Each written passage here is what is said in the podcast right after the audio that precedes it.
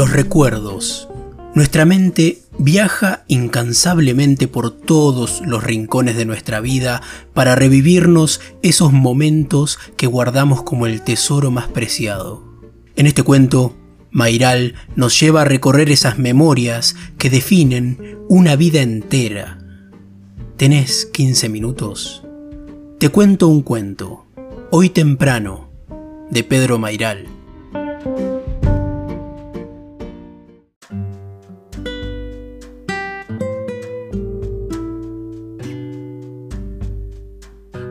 Salimos temprano. Papá tiene un Peugeot 404 Bordeaux recién comprado. Yo me trepo la luneta trasera y me acuesto ahí a lo largo. Voy cómodo. Me gusta quedarme contra el vidrio de atrás porque puedo dormir.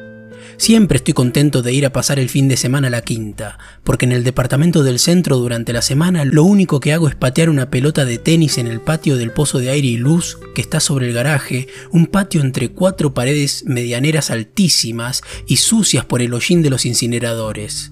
Si miro para arriba, en ese patio parece que estuviera dentro de una chimenea. Si grito, el grito apenas sube, pero no llega hasta el cuadrado del cielo. El viaje a la quinta me saca de ese pozo. En la calle hay poco tránsito, quizá porque es sábado o porque todavía no hay tantos autos en Buenos Aires. Llevo un autito Matchbox adentro de un frasco para capturar insectos y unos crayones que ordeno por tamaño y que no me tengo que olvidar al sol porque se derriten. A nadie le parece peligroso que yo vaya acostado en la luneta. Me gusta el rincón protector que se hace con el vidrio de atrás al lado de la calcomanía de la proveeduría deportiva. En el camino miro el frente de los autos porque parecen caras. Los faros son los ojos, los paragolpes son bigotes y las parrillas son los dientes y la boca. Algunos autos tienen cara de buenos, otros cara de malos. Mis hermanos prefieren que yo vaya en la luneta porque así tienen más lugar para ellos. Yo no viajo en el asiento hasta más adelante, cuando hace demasiado calor o cuando ya no quepo en la luneta porque crecí un poco. Tomamos una avenida larga, no sé si es porque hay muchos semáforos, pero vamos despacio. Además, después ya el Peugeot está medio roto, tiene el caño de escape libre y hay que gritar para hablar. Una de las puertas de atrás está falseada y mamá la ató con el hilo del barrilete de Miguel. El viaje es larguísimo, sobre todo cuando no están sincronizados los semáforos. Nos peleamos por la ventana, ninguno de los tres quiere sentarse en el medio. En la General Paz nos turnamos para sacar la cabeza por la ventana con las antiparras de agua de Vicky para que no nos lloren los ojos por el viento. Papá y mamá no dicen nada, salvo cuando pasamos por la policía. Ahí hay que sentarse derechos y estar callados. Cuando ya tenemos el Renault 12, a Miguel se le vuela por la ventana medio pilón de figuritas de titanes en el ring y papá frena en la banquina para juntarlas porque Miguel grita como enloquecido. Yo veo de repente que se nos acercan dos soldados apuntándonos con la metralleta, diciendo que estamos en zona militar. Le hacen preguntas a papá, lo palpan de armas, le revisan los documentos y después tenemos que seguir viaje sin juntar las figuritas que quedan ahí desparramadas, incluso la autografiada por Martín Caradagian. Papá busca música clásica en la radio. A veces consigue sintonizar bien la emisora del Sodre.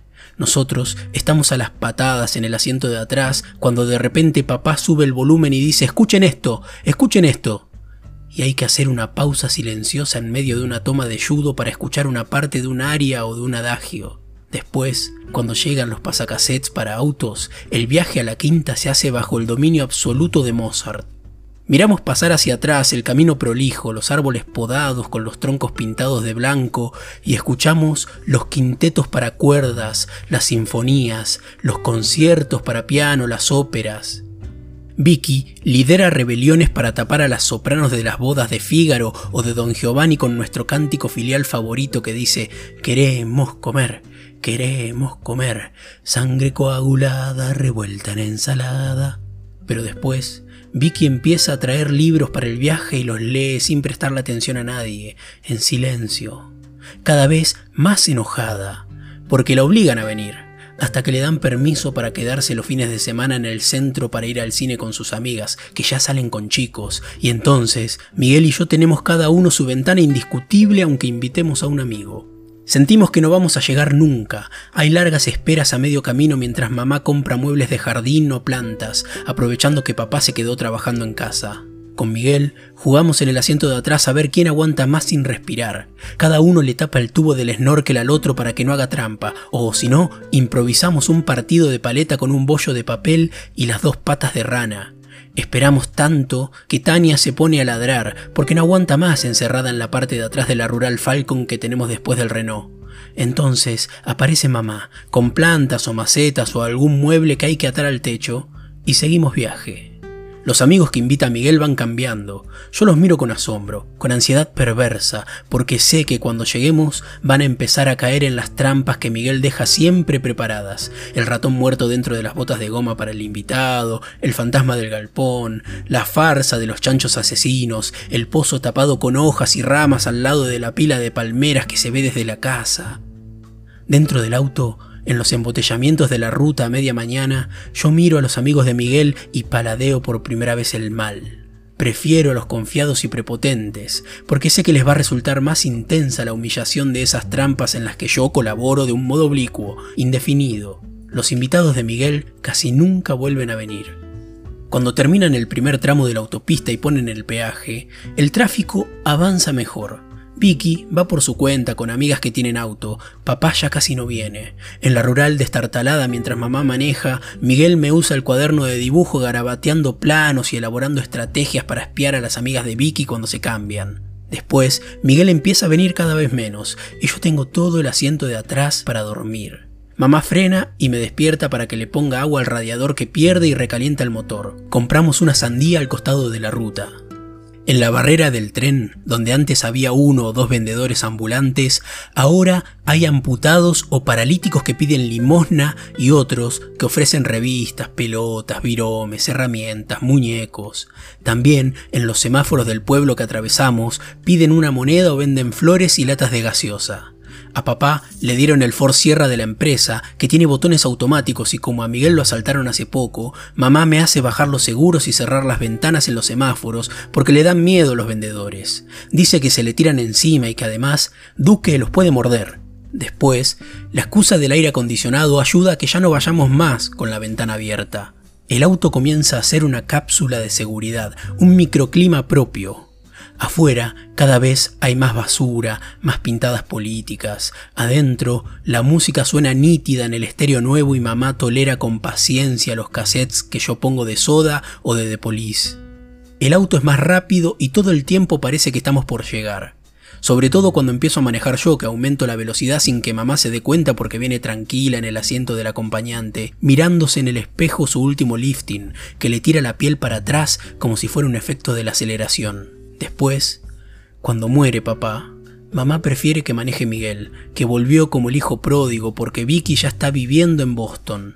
Para mí, la ruta se empieza a enrarecer porque manejo el Taunus amarillo del padre del chino, en el que dejamos cerradas las ventanas, no por miedo a que nos roben, sino para que el humo de la marihuana no pierda densidad. Escuchamos Wild Horses y hay momentos casi espirituales en los que la velocidad total de la ruta parece cobrar una lentitud serena en el paisaje enorme y chato. Después manejo el auto de la madre de Gabriela, que por suerte es gasolero y no gasta demasiado en las escapadas que nos hacemos cualquier día de semana para estar solos. Ya se está hablando el tema de la expropiación, pero es apenas una advertencia. Faltan todavía dos gobiernos.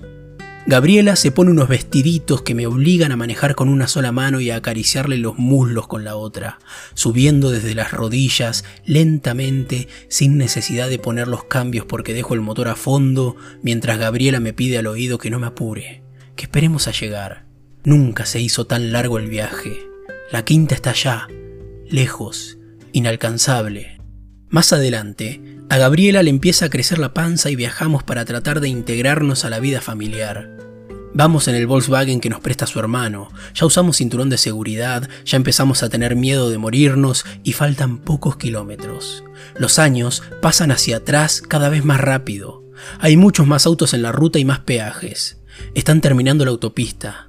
Frenamos en una estación de servicio, discutimos, Gabriela llora en el baño, tengo que pedirle que salga.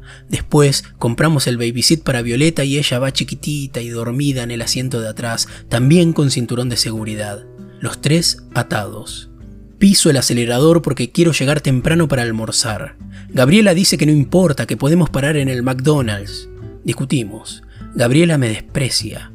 Yo me pongo los anteojos negros y acelero más. Aprovecho el viaje para escuchar demos de jingles para radio. Aprieto con las manos el volante del Escort. Falta poco. Gabriela me pide que vaya más despacio.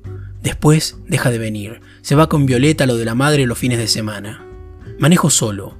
Escucho los conciertos para piano de Mozart en compacts que suenan perfectos. El motor de la 4x4 no hace ruido. La autopista está terminada, con alambre a los costados para que no cruce la gente. Voy por el carril rápido. Miro el velocímetro 165. Estoy por pasar por el lugar exacto. Veo de lejos las tres palmeras y espero a que se alineen. Se acercan, me acerco, hasta que la primera palmera tapa las otras dos y digo, acá.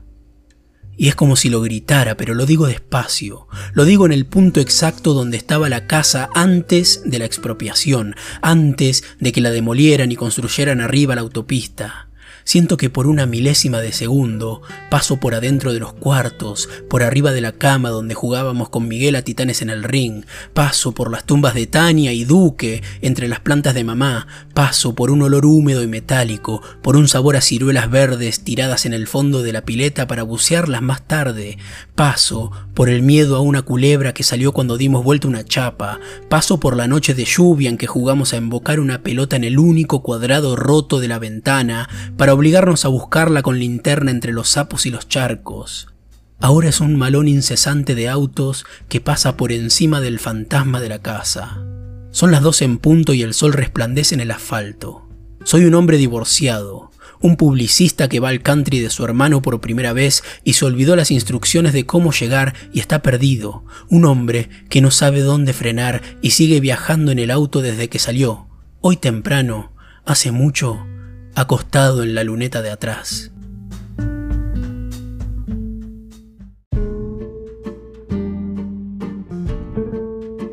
Eso fue Hoy temprano de Pedro Mairal.